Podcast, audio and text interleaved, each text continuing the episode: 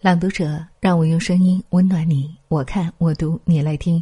乔主播在中国沈阳问候各位晚安。明天又是一年一度的高考来临，人生大考。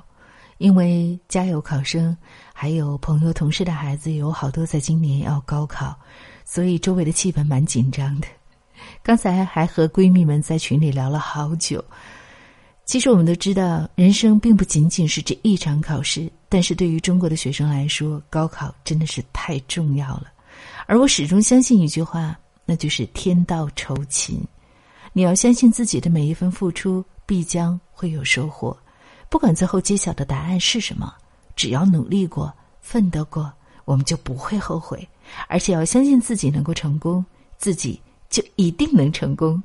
所以，所有的孩子们。明天要参加考试的孩子们，努力吧！成功一定是属于你的。刚好又看到了一篇和高考有关的文章，又想起了自己曾经寒窗苦读的日子，送给你们：高考青春最好的样子。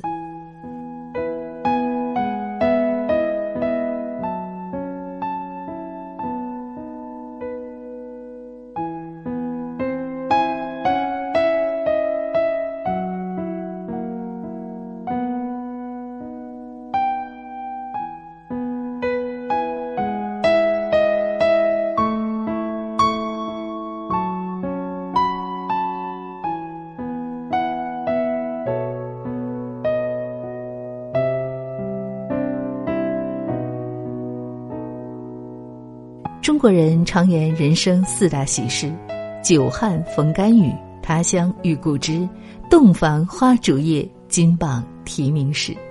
而今一年一度的高考又将如期而至，寒窗苦读数十载，只待金榜题名时。有人说，没有经历过高考的人生是不完美的。这段忙碌又充实的岁月，这段拼搏的时光，将人生最美的年华交给了梦想。纵然结局不一，但这段心有目标、为之努力的日子，这种触摸理想的感觉，终将成为一生的精神财富，在余生伴随你，鼓励你。努力过无怨，拼搏过无悔。高考之际，愿所有的考生调整心态，放下包袱。愿你们合上笔盖的那一刻，像侠客将剑。收回剑鞘般骄傲，平常心就像这三个字，是平常有的心，是平常的心情。举个例子，你平常早餐都吃一个鸡蛋一块面包，晚上都睡七个小时，考试的时候也像平常一样睡七个小时，早晨吃一个鸡蛋一块面包，就是有平常心。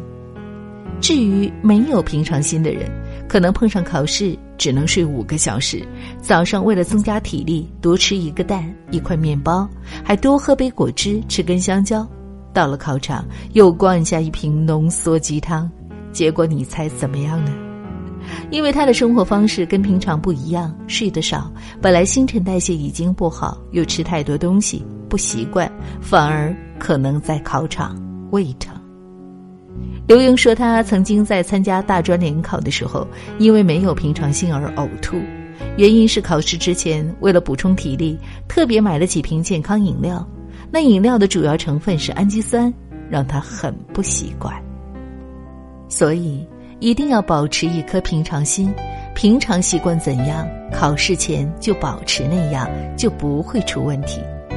睡觉时间也不要刻意提前。即使早准备好了，也别因为想多睡几个小时而提早睡觉，因为太多人得过这样的教训，就是碰上第二天有大事，早早上床，既不困，心情又紧张，反而会造成失眠。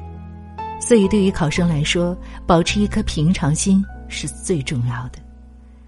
现在已经人到中年，再回过头去看，我们都会笑一笑，觉得一次考试真的算不了什么。而且考大学，它真的并不能代表什么。著名作家林清玄高中时的功课，除了美术，全都不及格。本打算一边种田一边写作的他，最终还是为了给父母一个交代，考了大学。结果一考就是三年。最后一次时，大学录取分数是三百六十一，他考了三百六十一点五。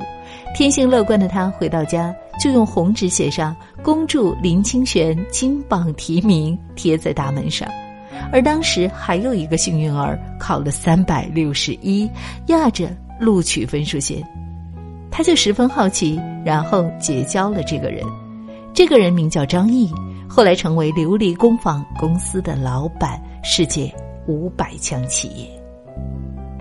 所以说，可能成绩即使不是很杰出，不是那么好，也不要放弃，因为世界上每个人都是不一样的，就像种植物一样。山坡地种竹笋、香蕉，沙地种西瓜和哈密瓜，烂泥巴里种芋头。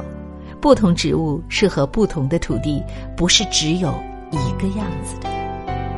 而林清玄之所以成为著名作家，也不是因为他上了哪个大学，而是他从小就开始被唤醒内心的种子，立志做作家的决心。小学每天写五百字。中学写一千字，高中写两千字，大学写三千字，到了今天已经出版了一百三十多本书的坚持。生命中有很多重要的东西，高考也并不是唯一的出路。爱的能力，面对挫折的能力，认识生命多元价值的能力，拓展视野的能力，表达自己情感和思想的能力，这些生命中。应该掌握的能力，决定人生每次选择的因素，也不是成绩所能够表达的，而分数和人格智慧也完全是两回事儿。所以，林清玄说：“一个成功的人，只要有大的愿望、理想、坚强的意志、谦逊的态度和温柔的气质就行了。”每年高考时节，网上都会盛传两个名单：第一份，傅以健、王士丹；毕沅、林兆堂、王云锦、刘子壮、陈浩、刘福尧、刘春林；第二份，李渔、洪生、顾炎武、金圣叹、黄宗羲、吴敬梓、蒲松龄、洪秀全、袁世凯。哪一份名单上你认识的人多一些呢？不用说，肯定是后者。然而前者全是清朝科举状元，后者全是当时的落地秀才。就如清朝的状元张謇所说：“天之生人也，与草木无异。若遗留一二有用事业，与草木同生，即不与草木同腐。”一个人的价值，并不在其出身，而在于他谱写什么样的人生履历。人生无限，高考只是选择了一种可能性。你知道为什么高考要定在六月七八号呢？因为那就是录取吧。乔主播祝愿所有即将高考的学子们，祝愿我的圆圆、彤彤金榜题名。我等待着你们，春风得意马蹄疾，一日看尽。长安花，晚安，好梦。